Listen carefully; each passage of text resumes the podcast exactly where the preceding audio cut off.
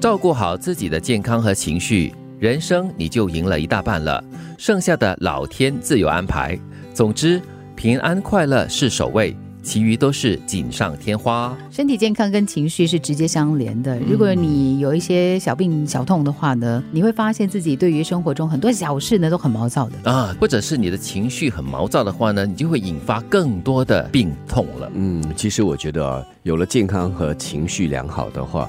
何止是一大半呢？基本上就是你整个人生就已经顺遂了。哎，真的嘞！你有的选择，你可以什么都不选择，也可以什么都选择。对啊，因为 活到现在，我就越来越觉得哈，就是健康和情绪这两个好了哈，你的生活就好了。嗯，因为它是连带关联，一个循环来的。对对，因为你情绪不好的话，就会影响健康，它是双向的影响。对，那只要这两个其中一个不好的话，你生活的其他的工作也好啊，家庭关系系也好啊，人际关系也好，都会受到影响。所以，如果你真的是想要爱自己，或者是你要让爱你的人哈感到安心的话呢，你就要照顾好自己的健康跟情绪了。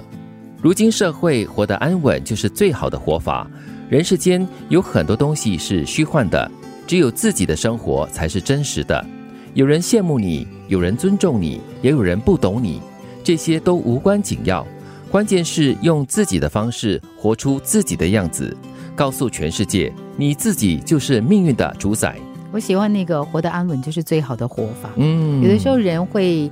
有那种焦躁不安的感觉，就是因为你找不到在生命当中的那种平稳的感觉，好像一直在失衡的状态当中。对，也有人把这个安稳哈当成是很闷的一种活法。其实你越活越久，你觉得安稳是得来不易的，而且是很难得的一种状态哦。我们有时不是打趣的时候嘛，没新闻其实就是好事啊。对对对，因为没有什么好好说的嘛，好渲染的嘛，静悄悄的其实就是安安稳稳的。所以没有什么大事的生活，没有大。喜大悲的生活呢，才是最幸福跟最安稳的生活嘞。嗯，我们的身体的构造本来就是适合比较平稳的。你想哈，如果常常有很多大起大落，一直刺激你的脑血管、心血管，哦，其实你也不会健康，哎，受不了那种刺激的。日子不容易，各有各的苦，生活多数时候都逼着你面对困境。当你因为外界的负面资讯太多。你的负面情绪快要压垮自己的时候，如果你最珍惜的对象不是鼓励你，而是批评你、检讨你，那么你真的会撑不下去的。这里说的都是外来的逼迫。外来的负面影响，嗯，就让我联想到曾经看过的几句话：船在这海上啊，水在外面，船本身是不会有问题的，不会下沉的。嗯，什么时候才会下沉呢？当外面的海水进入了船子里啊。所以，如果我们身处在这个环境，不可能没有不好的条件或因素嘛。嗯，只是你会不会让他们侵入你的身体，侵入你的内心，来打垮你？对，生活总有大风或者大浪了，偶尔都会就是掀起你的一些不是盖头，就是浪头来，然后要掩盖你这样子，所以你要懂得怎么样平稳自己的情绪。人跟人之间呢，就是一种相互支持跟体谅的关系来的，尤其是很亲密的伴侣或者是你的家人。如果你自己发现呢，当你身边的人面对挑战的时候，你永远都是那个。